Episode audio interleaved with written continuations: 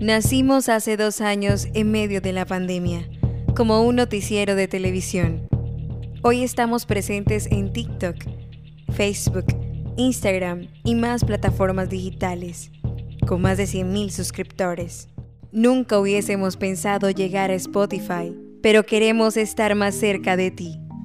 Por eso ven, escucha nuestro podcast y dale follow. Ayúdanos a crecer contigo.